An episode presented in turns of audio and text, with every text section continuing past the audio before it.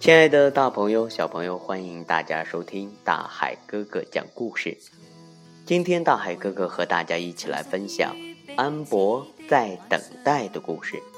这本书的作者是加拿大南格雷格里，图画由凯迪·麦克唐纳·丹顿、杜维加翻译。幼儿园这一点很好。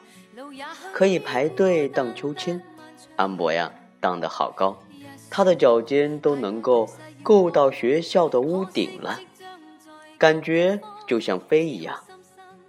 还有这个也很好，就是画画，画笔粗粗的，颜色还亮亮的。安博穿着爸爸的衬衫画画，水彩呀就不会弄到身上了。他和小朋友们在走廊的墙上画了一个。漂亮的花园，还有许多好东西。嗯，图画书讲的是很远很远的地方的故事。安博翻书总是轻轻的。还有系鞋带儿，老师说系一个蝴蝶结，安博一下子就会了。还有下雪的时候，穿着厚厚的大衣在雪地里滑呀滑。但是幼儿园有件事情不好。就是要等爸爸。这次安博的爸爸又迟到了。安博坐在走廊里面等啊等啊，他的大衣扣得整整齐齐，鞋带系得漂漂亮亮，什么都准备好了。别的小朋友早就回家去了。午饭的铃声响了，走廊里啊，成群结队的大孩子来来往往。办公室门口。孩子、老师进进出出。今天幼儿园里面有义卖的糕点，老师也给安博买了。安博选了一块小松饼，上面有蓝蓝的糖霜和七彩的甜粒。他一边嚼着甜粒，一边看着指针在大钟没有表情的脸上滴答滴答的走着。走廊好安静，安博。编了一支小曲唱给自己听。安博会画漂亮的花儿，荡秋千的时候，他什么都不怕。在冻住的小水洼上滑冰，他也从来没有摔过跤。他会自己系鞋带儿他还嗯要学认字呢。那，可是爸爸，爸爸在哪儿啊？每天都是这样等啊等。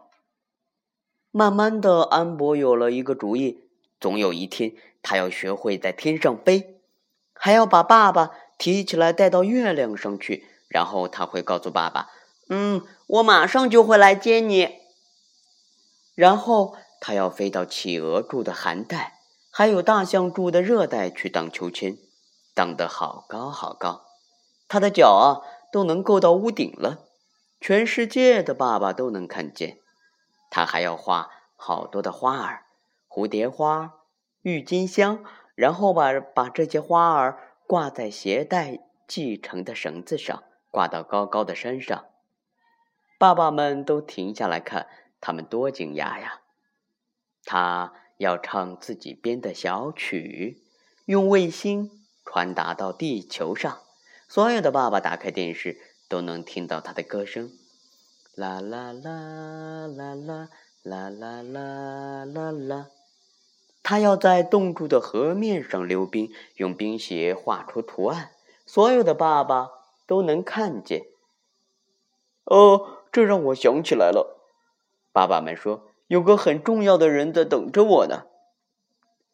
这时候，安博的爸爸还在月亮上，看着星星们赶回家，看着脸上没有指针的太阳。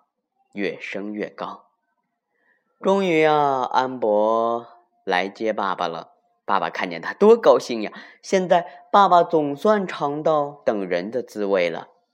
从那以后啊，幼儿园放学的时候，安博的爸爸都会早早的在门口等他。全世界所有迟到的爸爸，还有迟到的妈妈，都会守在门口，把他们自己的孩子举到肩膀上，扛着回家去。那将是幼儿园里最好的事情了。啊，天哪！好不容易啊，好不容易，安博的爸爸来接他了。安博站起来，他早就准备好了。你知道现在几点了吗？老师问。安博的爸爸瞟了一眼墙上的钟表。哦，哎呀，呃，他说着笑起来。他每次都是这样。爸爸推开门说：“呃，走吧，宝贝儿。”安博加快脚步跟上他。爸爸，嗯，你在月亮上待过吗？月亮上，爸爸被弄糊涂了。安博拉着爸爸的袖子，让他停下来说：“在那里等人来接你，又害怕又孤单。”爸爸扯了扯袖子，又继续往前走。突然，他停住了。哦，他静静地看着安博。安博等待着。我明白你的意思了，宝贝儿。爸爸说。安博伸出手，爸爸把我抱起来好吗？当然好了，宝贝儿。爸爸在半空中啊亲了他一下，然后他把安博举到肩膀上，扛着回家去了。亲爱的大朋友、小朋友，大海哥哥呀，也在幼儿园里面教书。希望呢，我们啊，能够早一点去接你的孩子，因为啊，他特别希望能够和你早一点回家。好了，感谢收听大海哥哥讲故事，我是大海哥哥，我们下期节目见。才可让眼睛。